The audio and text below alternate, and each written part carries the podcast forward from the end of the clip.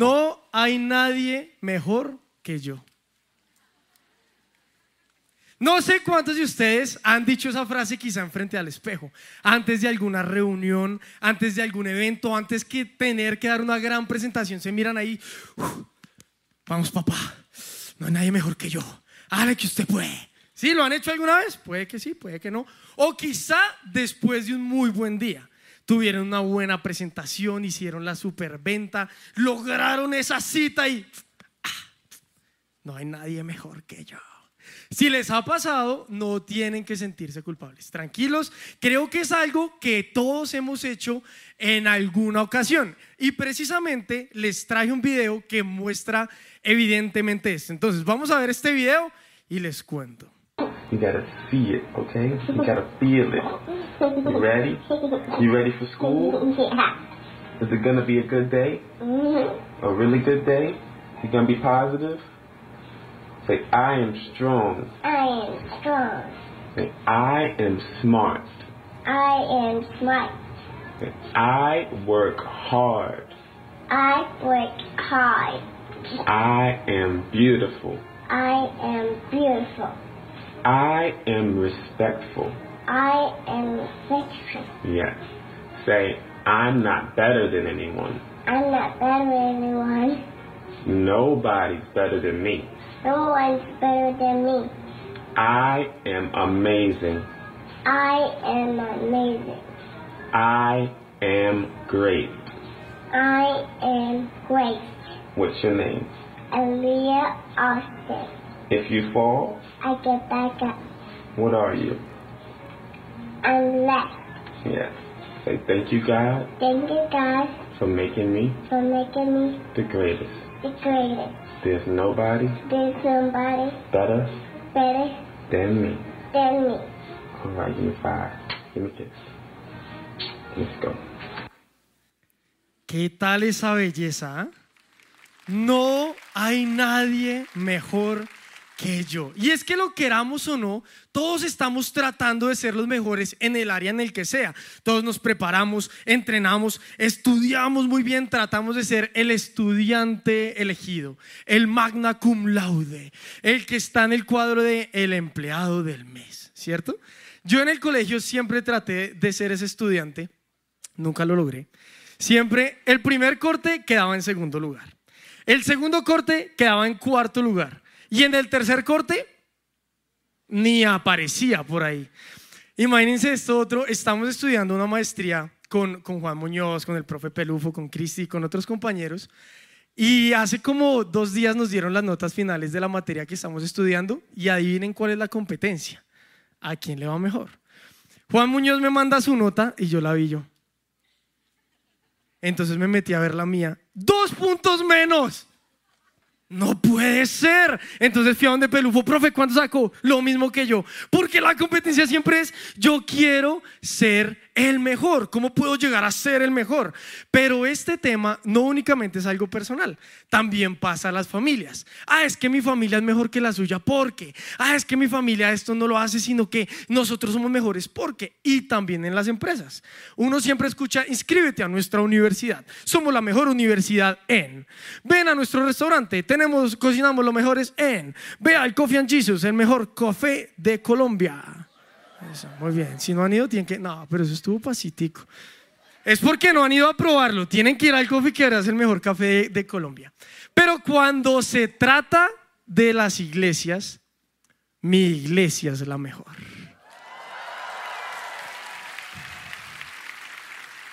Y todos podemos estar de acuerdo.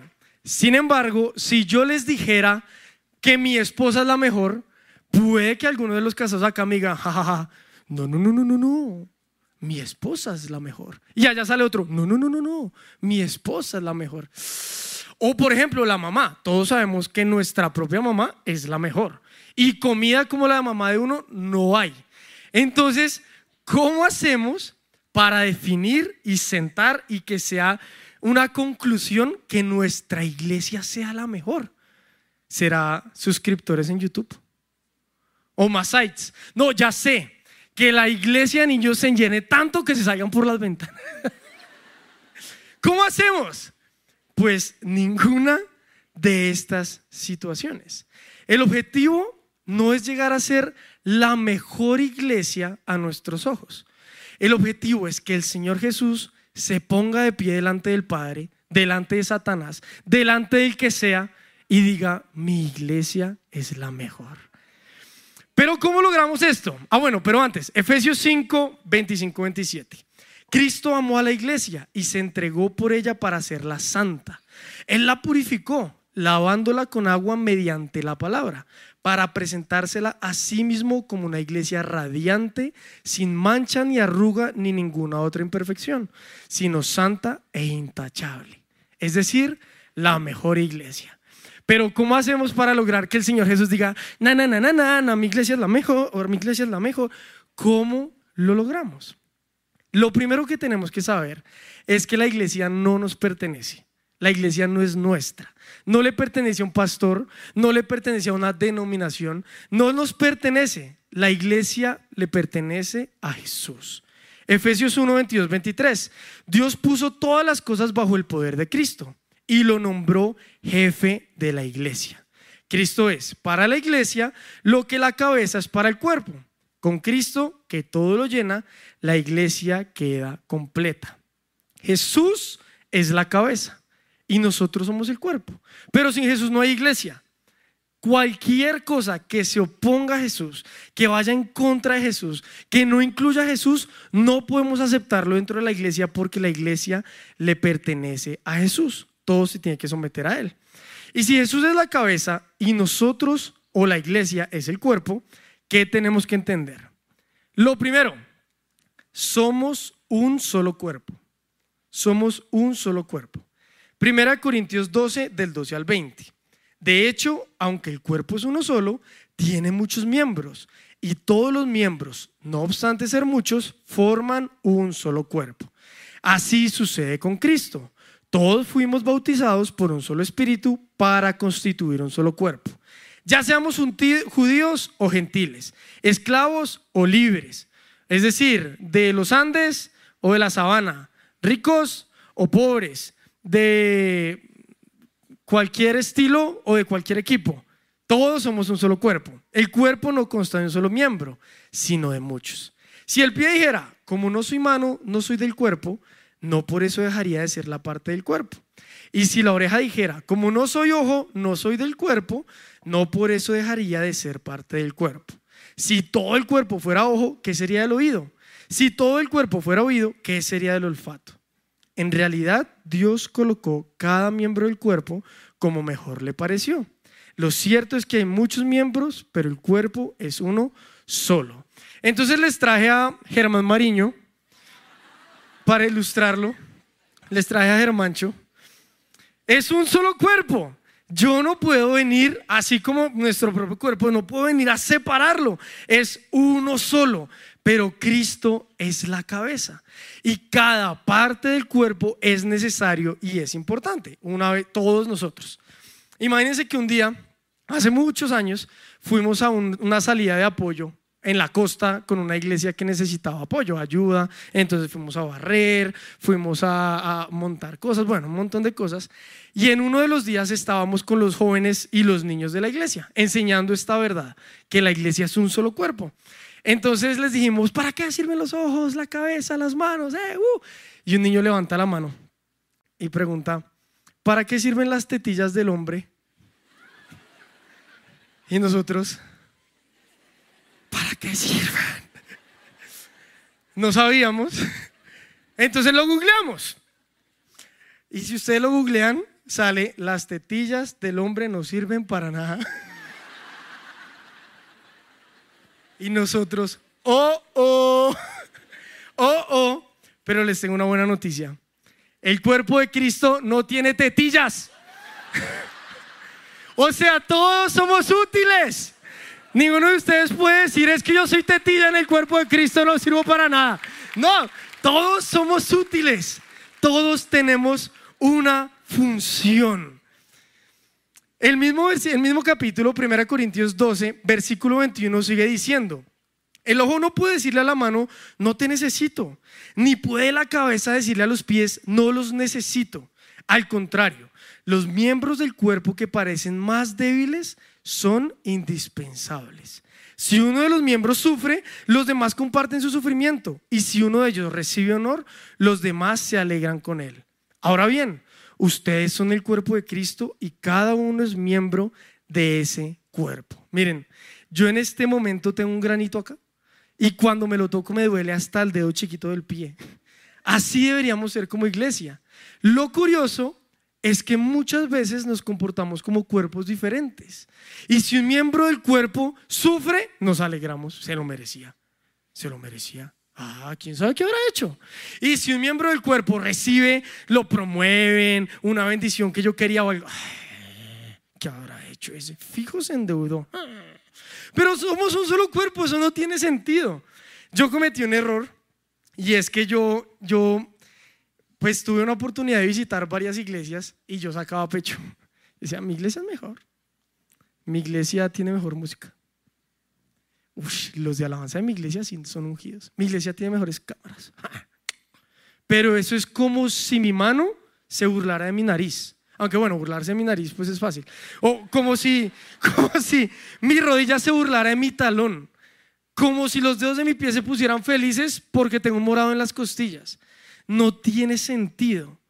Es algo que no tiene sentido, es inaudito, es estúpido.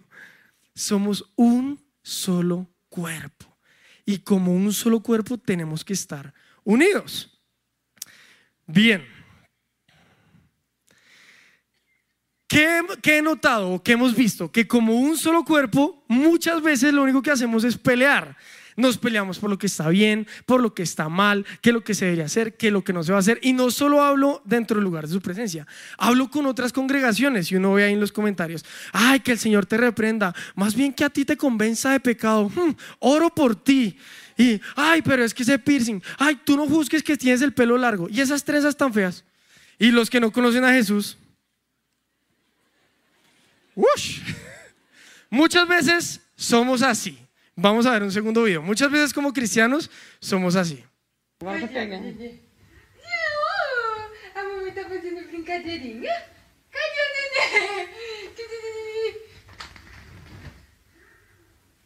A?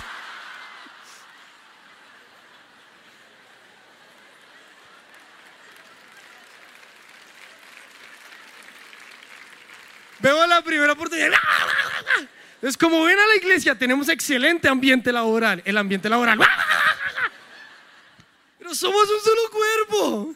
¿Yo para qué me voy a poner a golpearme a mí mismo? ¿Yo para qué me voy a poner a atacarme a mí mismo si soy un solo cuerpo? Pero ojo, no significa que Cristo es la cabeza y el cuerpo es el lugar de su presencia.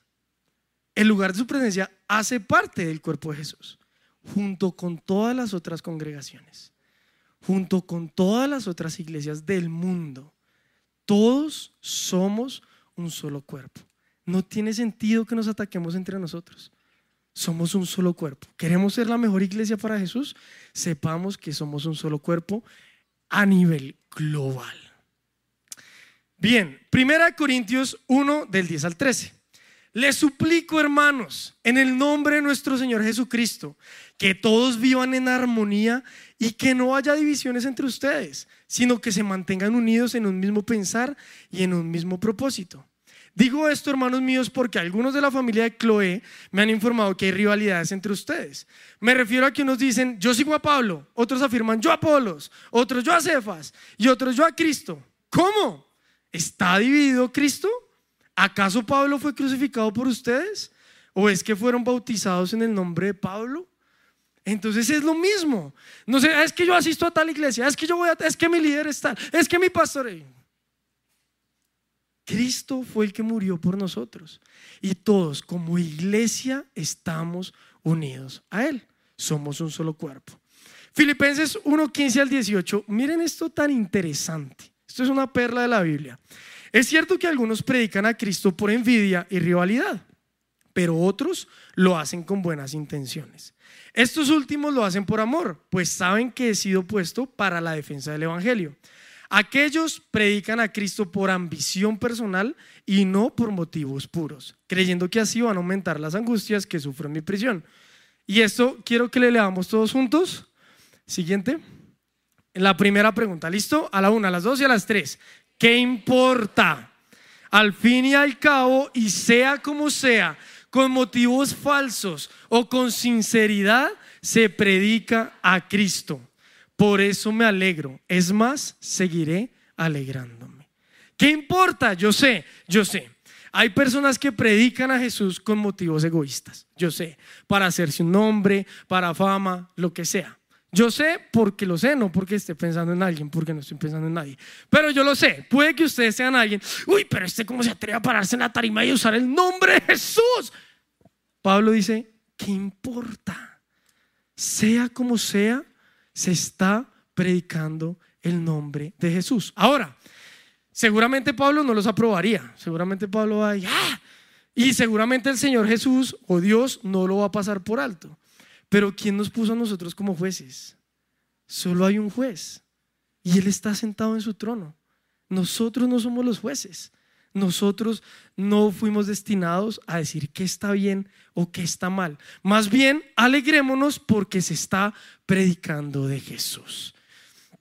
Bien, y este consejo les tengo. Hechos 5, 38 al 39. En este caso, yo les aconsejo que dejen en libertad a estos hombres y que no se preocupen. Si lo que están haciendo lo planearon ellos mismos, esto no durará mucho. Pero si es un plan de Dios, nada ni nadie podrá detenerlos y ustedes se encontrarán luchando contra Dios. Entonces, el punto número uno es que somos un solo cuerpo, así como Germán Mariño. Muy bien, muchas gracias Germán por la ayuda. Segundo punto, la regla de oro. ¿Cuál es la regla de oro? no hagas a nadie lo que no quieres que te hagan. No hagas a nadie lo que no quieres que te hagan. ¿Conocen el juego 1? ¿Sí lo han jugado? Es chévere, ¿no? Es intenso. La mejor parte es cuando a alguien le queda solo una tarjeta y uno le manda un más cuatro, ¿sí o no? Y la persona... Y se agarra las cuatro y uno... Lo grave es cuando uno manda el más cuatro y más cuatro, más cuatro, más cuatro, más cuatro. Y uno ahora como hace 20, no puede ser. O cuando uno es el que le queda uno y le mandan el más cuatro. No hagas a alguien lo que no quieres que te hagan. Fácil. A mí me pasa en el tráfico. Yo con el tráfico lucho y uno de los propósitos de este año para mí es manejar tranquilo, relajado. Ya es lo que hay, pues ¿qué hacemos? Manejemos tranquilos. Pero cuando me cierran o si me atraviesan, me da, una, me da mucha rabia, mucha, mucha.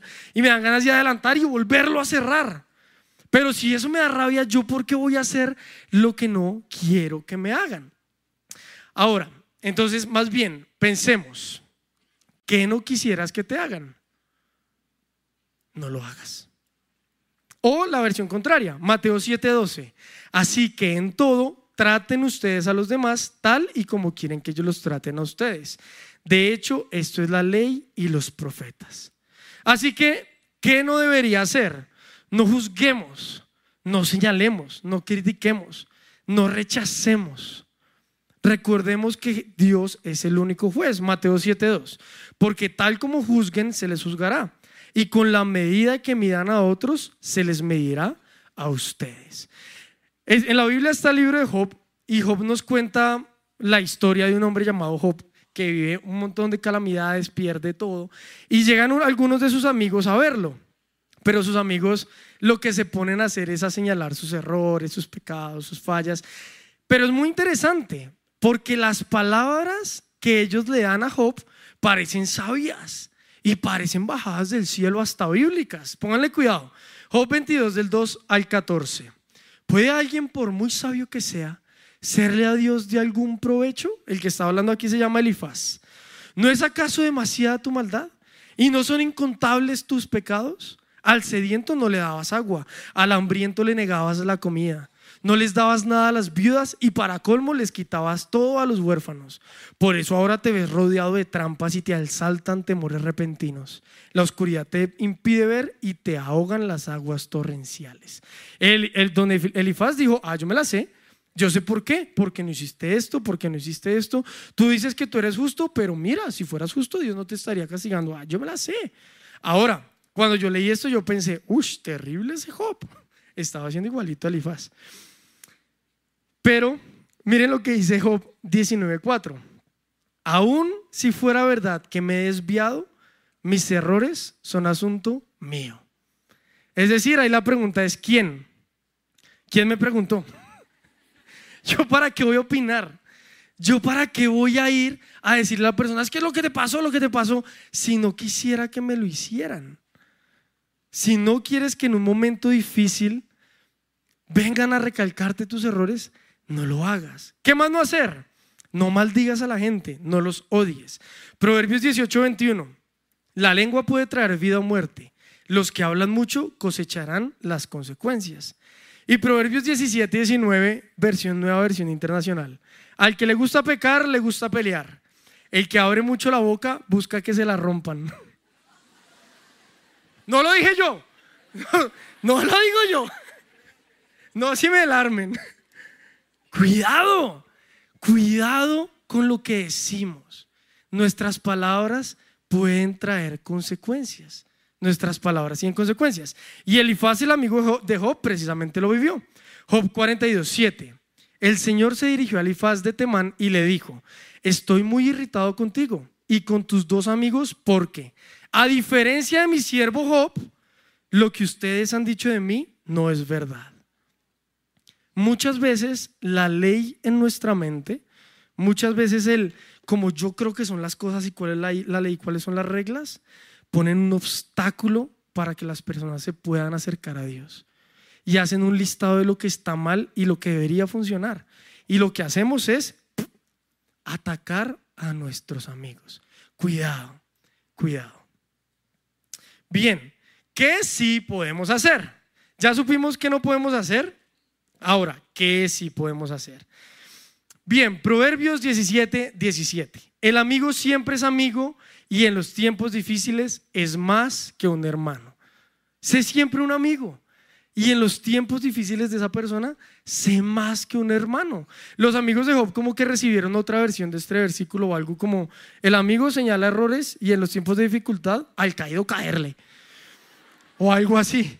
Pero tú siempre eres un amigo. Mateo 5. Y hay un montón de versículos donde podemos ver qué podemos hacer. Hagan brillar su luz delante de todos para que ellos puedan ver las buenas obras de ustedes y alaben al Padre que está en el cielo.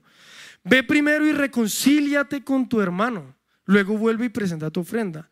No resistan al que les haga mal. Si alguien les da una bofetada en la mejilla derecha, vuélvele también la otra. Al que te pida, dale. Al que quiera tomar de ti prestado, no le vuelvas la espalda. Amen a sus enemigos y oren por quienes los persiguen. Romanos 12, 13 al 17 también nos ayuda a saber qué sí hacer. Estén listos para ayudar a los hijos de Dios cuando pasen necesidad. Bendigan a quienes los persiguen. Uf, qué difícil. No los maldigan, sino pídanle a Dios en oración que los bendiga. La próxima vez que se me atraviesa un carro, te bendigo. Bendigo tu carro. Alégrense con los que están alegres y lloren con los que lloran. Vivan en armonía unos con otros. No sean tan orgullosos como para no disfrutar de la compañía de la gente común. Y no piensen que lo saben todo. Ahora, yo no estoy predicando esto desde una posición de, jaja, miren cómo lo practico, soy el mejor siendo la mejor iglesia. Para nada. Esto es una, es, es, es una que todos tenemos que poner en práctica porque es difícil. Pero si queremos que el Señor Jesús se ponga de pie y diga, mi iglesia es la mejor, tenemos que saber que somos un solo cuerpo y que no debemos hacer a otros lo que no queremos que nos hagan a nosotros. O más bien, hacer lo que queremos que hagan con nosotros. Y punto número tres, la casa del Padre. Somos la casa del Padre. El pastor nos ha enseñado durante mucho tiempo que somos la casa del Padre. De hecho, hace ocho días en su predica, espectacular, increíble, pastor, muchas gracias. Momento de yerno sapo. Él dijo en su predica, en el centro del universo hay un Dios de amor que no quiere que nadie se pierda. Tristemente, cada día cerca de 155 mil personas mueren sin conocer a Jesús. 155 mil. Aquí estamos más o menos 3.900. 3.900. Imagínense 155 mil personas sin conocer a Jesús. Y lo que me rompe el corazón es sentir o ver como muchos amigos o conocidos les da miedo acercarse a la iglesia por temor a ser juzgados, por temor a ser condenados, por temor a no tener un lugar en la casa del Padre. Pero esto es la casa del Padre. ¿Qué significa ser la- casa del Padre? Lucas 15 nos cuenta la historia, o más bien nos cuenta cómo Jesús le estaba contando una parábola a las multitudes. Es la parábola del hijo pródigo. ¿Qué dice la parábola? Había un padre con dos hijos. El menor le dice, llega donde el papá y le dice, papá, quiero mi herencia. Dame mi herencia, mi parte de la herencia. Y todos sabemos que pues la herencia se da pues cuando ya va, ¿verdad? Colgar la toalla, los guayos, mejor dicho, ahuecar el ala cuando se va a morir. Pero expertos en la cultura del Medio Oriente del siglo I dicen que esa expresión es como decirle al papá, quiero que te mueras. ¿Por qué no te has muerto? Imagínense el dolor en el corazón del papá al sentir que su hijo me- menor le dice, dame la herencia. Sin embargo, su papá le da, reparte sus bienes, reparte las herencias. El hijo menor agarra la plata y se va a vivir tiempo después a una ciudad lejana. ¿Qué pasa después? Pasa lo que pasa con la plata, se fue. Y al mismo tiempo llegó hambruna en el lugar donde él estaba viviendo. Tanta, nos cuenta la Biblia, que él empezó a vivir entre cerdos, a comer la comida de la marranera. Entonces yo me lo imagino, a mí me encanta imaginarme las historias de la Biblia. Me encanta ponerle detalles, imaginarme todo. Entonces yo me lo imagino ahí comiendo entre marranas acá. Ah, ¿Y usted cómo se llama? Ah, sí, no, no. ¿Y usted qué? ¿Lo echaron de la casa? No, yo me fui a... Y de repente se acuerda, ¿yo qué hago aquí comiendo entre marranos? Si en la casa de mi padre hay techo, hay comida, hay agüita, hay una cama. Ahora, sí siempre lo leemos. Pero acuérdense la expresión que le dijo al papá. Quiero que te mueras. Entonces yo me lo imagino como, "Ah, en la casa de mi padre había todo esto. En la casa de mi padre tenía un lugar. Ah, pero le expresé que quería que se muriera. Y no solo eso, despilfarré todo. Lo que él trabajó, por lo que soñó darme, me lo despilfarré. ¿Cómo voy a ser capaz de volver a la casa de mi padre, ponerle la cara a decirle, ay, me recibes otra vez, por favor? No, no soy capaz. ¿Qué hago? ¿Qué hago? Ya sé, ya sé. Le voy a decir, pues le voy a decir que pequé, pero yo no le voy a pedir que vuelva a ser su hijo, que me trate como hijo porque no lo merezco. Voy a, no le voy a decir que me trate como un sirviente porque no lo merezco. Mientras tanto, y esta parte me encanta, la Biblia nos cuenta, o más bien yo me imagino por lo que pasa más adelante en la Biblia, que el papá con el corazón roto siempre se asomaba a ver si su hijo estaba por ahí.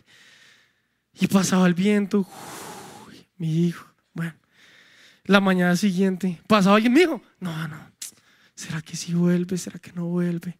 Y con el corazón, ay, nervioso, mi hijo. No, no viene. Y el hijo empieza a venir, empieza a venir a la casa del padre, viene ensayando. No, yo no soy digno, no, que voy, no me devuelvo, me devuelvo. No, pero son marranos, no, marranos, ya me cansé. esa no, Bueno, no, sí, sí, vuelvo, vuelvo, vuelvo, está bien, vuelvo a la casa del padre. Y la Biblia nos dice que cuando ya, cuando aún estaba lejos, el padre lo ve y corre, y corre hacia él. Los expertos en la cultura del Medio Oriente dicen que un hombre reconocido, un hombre importante en el Medio Oriente, nunca corría. Caminaba lento y daba órdenes porque tenía bata. Yo no sé si han intentado correr con bata. Yo una vez le fui a dar una patada a un balón de fútbol y ¡guau! me fui errado. Yo no sé si han intentado correr con bata, pero un hombre reconocido, ¿cómo se va a levantar la bata a mostrar las vergüenzas a correr? Era símbolo de vileza, era símbolo de humillación. Sin importar nada, el padre ve a su hijo y corre, corre con sus fuerzas, lo abraza. Y el hijo, oliendo feo, me imagino que desnutrido, le dice lo que venía ensayando. No soy digno de ser llamado tu hijo. No soy digno de que me trates como hijo. No soy digno, no puedo. trátame como uno de tus jornaleros, perdóname porque pequé. Y el padre le dice, no seas ridículo, tú eres mi hijo. Le cambia la ropa, le pone un anillo, mejor dicho, manda a hacer el mejor banquete, puso Juan Luis Guerra en el cielo. No hay hospital, te aseguro. Hicieron fiesta porque el hijo volvió a casa. Miren lo que dice la Biblia. Lucas 15, 7. Les digo que así es también. Les digo que así es también en el cielo. Habrá más alegría por un solo pecador que se arrepienta que por 99 justos que no necesitan arrepentirse. Hubo fiesta y me encantaría decirles que ahí hubo crédito, se acabó, final feliz. ¡Wow! ¡Yeah! Todo el mundo se puso de pie. Increíble. No. Hay un segundo personaje, el hermano mayor. Pues el hermano mayor se quedó con su papá y estaba trabajando y volvió de trabajar y escuchó la pachanga ya en el cielo, no hay hospital. Eh, Jesús me dijo. Y Entonces llamó a otro jornalero y le dice, oiga, venga, venga, ey, pst. ¿por qué la fiesta? ¿Qué pasó? Y el jornalero no se enteró, no. No le dijeron, no. No le avisaron, no. Es que su hermano volvió. Mi hermano volvió. Sí volvió. Y por eso la fiesta sí. Y su papá mandó a matar el, el más gordo y tiene el banquete. No sé qué. Mi hermano volvió. Y el hermano mayor, en lugar de alegrarse, en lugar de decir, bien, volvió a casa, se enoja. Se enoja y va y le pelea al papá. Iglesia, este lugar es la casa del Padre. Pero muchas veces nos comportamos como hermanos mayores. Muchas veces creemos que el que se fue de la iglesia y va a volver, o el que llega por primera vez, llega diciendo, ah, sí, yo me fui y pequé delicioso, pero sé que aquí me reciben, todo bien, recíbame. No, nadie, porque ya tenemos un acusador. Ya hay un acusador. El hijo pródigo venía con la cabeza agachada. Pero muchas veces, en lugar de ser el padre, somos el hermano mayor. En la casa del Padre tenemos que, sin importar nada, levantarnos la bata y correr a abrazar al que vuelve a casa. Y correr a abrazar al que llega por primera vez. Yo recuerdo cuando, cuando era adolescente teníamos muchos amigos. Y a medida que pasaba los años, muchos de ellos se fueron, se fueron yendo de la iglesia. Y era muy doloroso, muy doloroso ver en todo en lo que se metían. Pero a medida que siguieron avanzando los años, han empezado a volver y ustedes no se imaginan cómo me llena el corazón. No se imaginan de verdad verlos adorando, alabando en oración. Me encanta. Pero no soy 100% espiritual. Entonces debo confesar que hay algunos que se han ido y cuando se me pasa por la cabeza que vuelvan, soy como... Pues vuelve pero a otra parte del cuerpo de Cristo. Porque tenemos arraigado el espíritu del hermano mayor. Tenemos que ser la casa del Padre, no el hermano mayor. Podemos ir a grandes jornadas de evangelización. Yo me acuerdo que iba a adoración eh, pública y una vez llegó un borracho y bueno, ¿qué están haciendo? ¿Qué están dando? Yo no, nada más el mejor regalo de su vida al Señor Jesús. Ah, bueno, venga, haga esta oración. Le hizo la oración del fe y él me decía, no, pero yo no me voy a acordar de nada mañana. Yo no importa, no importa. Y allá somos, ¡ah, sí, salvemos el mundo! Pero si entrara un borracho borracho a la iglesia, se nos sienta al lado, ¿qué pasaría? Somos la casa del Padre. Somos el lugar en donde tiene todo el mundo que ser bienvenido. Pero entonces, ah bueno, Juan 3:17 porque no envió Dios a su Hijo al mundo para condenar al mundo, sino para que el mundo sea salvo por él. Si Dios no envió a Jesús al mundo para condenarlo, dudo mucho que nos haya enviado a nosotros. Nosotros llegamos a Jesús como el Hijo pródigo, sucios, con pecado, avergonzados recibimos gracia y es la misma gracia que debería haber para ellos, porque entonces muchas veces somos un obstáculo en que se encuentren con Dios. Ahora, Esta es la otra. Puede que ustedes me digan, no, pero es que él solo está viniendo porque viene detrás de una chica. No, pero es que él solo viene detrás de la mano de Dios para que Dios lo bendiga. No, es que él solo viene porque es un show. Es que él solo viene porque, porque es un plan. ¿Y qué importa? Como dijo Pablo. ¿Y qué importa? Que se acerquen a Dios es lo importante. Sea por la razón que sea. Al fin de cuentas, no se van a resistir del amor de Dios no se van a aguantar y se van a terminar rindiendo a los pies. Pero no seamos nosotros el obstáculo. Que vengan. Que vengan por la razón que sea. Que vengan. Pero entonces, ¿cómo ser, o más bien, tres tips para hacer la casa del Padre? Tip número uno, recibe. Seamos un lugar que recibe a todo el mundo. Que el pecador piensa en la iglesia como el primer lugar en el cual refugiarse después de pecar. Que diga, yo voy a ir a la iglesia, porque sea que allá me reciben. Sea que ya era cristiano o sea que viene por primera vez, recibamos un lugar seguro porque sabe que no va a ser juzgado, porque sabe que va a ser bien recibido, que va a ser abrazado, que va a ser redimido. Tip número dos, escucha.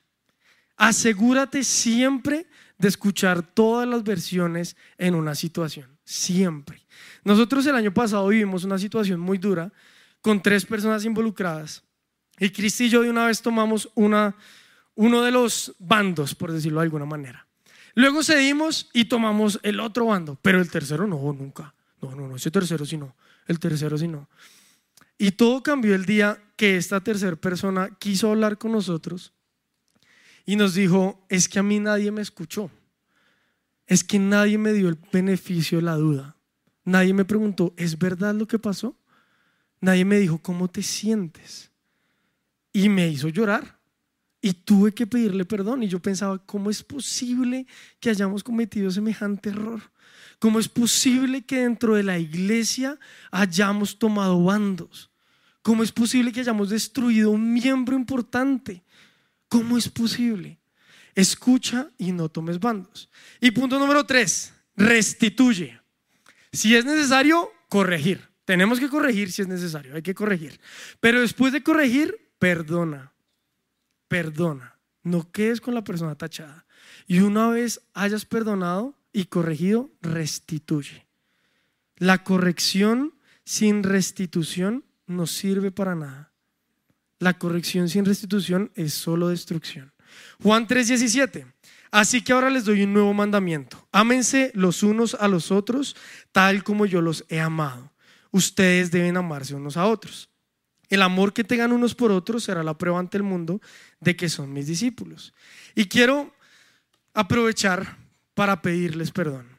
Quiero aprovechar para pedir perdón si alguno de ustedes en algún momento se sintió hablando con un hermano mayor y no con el Padre si en algún momento se sintieron juzgados, acusados, estamos trabajando para hacer la casa del Padre.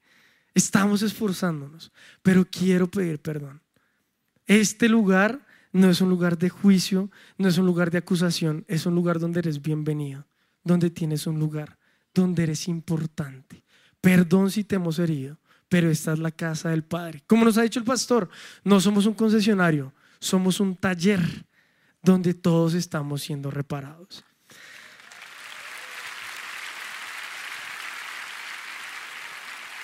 Y finalmente, para terminar, pero yo no soy mejor que nadie. El video del padre al inicio le pide a la niña pues que diga, no hay nadie mejor que yo, pero remata con la frase, pero yo no soy mejor que nadie.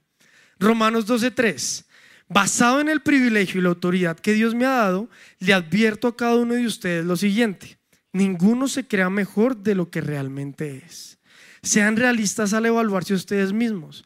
Háganlo según la medida de fe que Dios les haya dado. Iglesia, el Señor Jesús vuelve por su iglesia. Pero Él vuelve por una novia perdidamente enamorada de Él.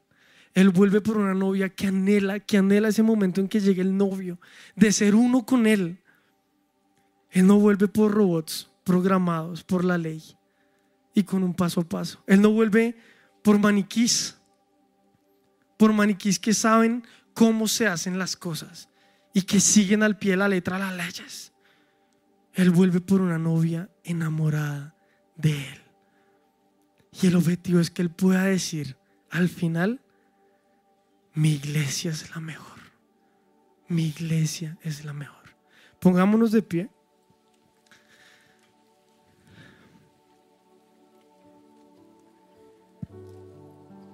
Y Señor, yo te confieso que muchas veces me he equivocado. Muchas veces no he sido como tú quieres que yo sea como iglesia. Muchas veces me ha dado rabia cuando a alguien en la iglesia le va bien y me he sentido feliz cuando cae, que yo vi que iba a caer. No me ha logrado con los que se alegran y he llorado con los que lloran. Soy rápido para juzgar. Me gusta sentirme mejor que los otros. Creo que no los necesito. Y te pido perdón.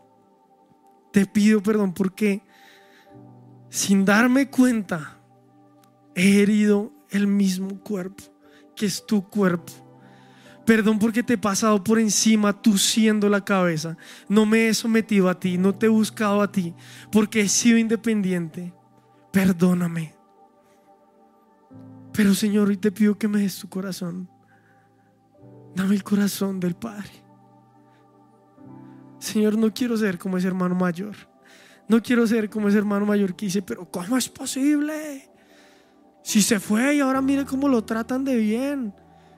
¿Para qué me quedé? Me habría ido mejor si me hubiera ido. No quiero ser así, Dios. Quiero ser como el Padre, que día tras día anhela el momento en que regrese mi hermano.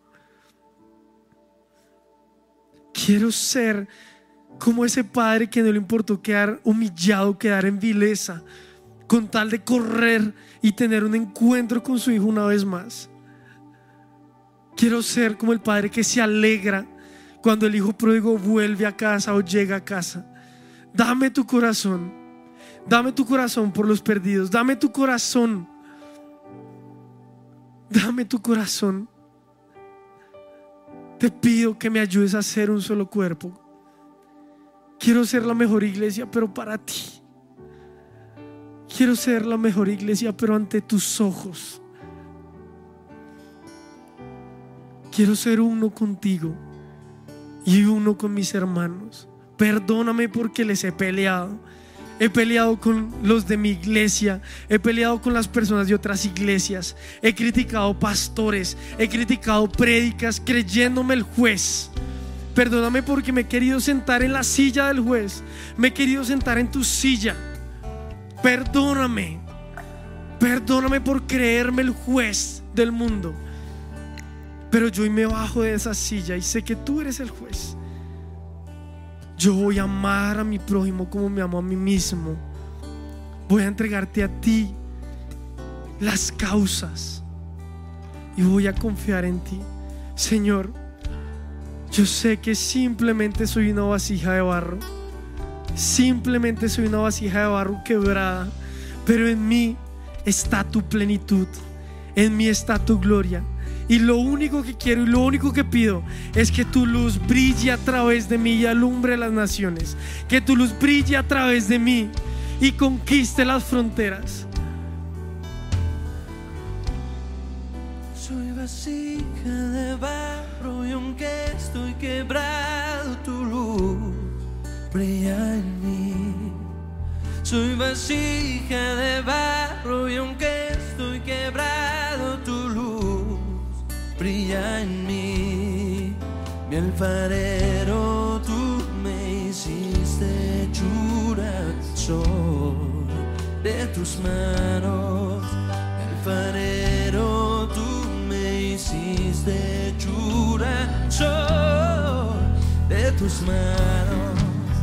La luz que brilla entre nosotros, Jesús, la luz que alumbra las naciones, Jesús, Eres el sol de un nuevo Si les gustó este video, pueden suscribirse al canal de El lugar de su presencia en YouTube. De esa manera gozará de todos nuestros beneficios.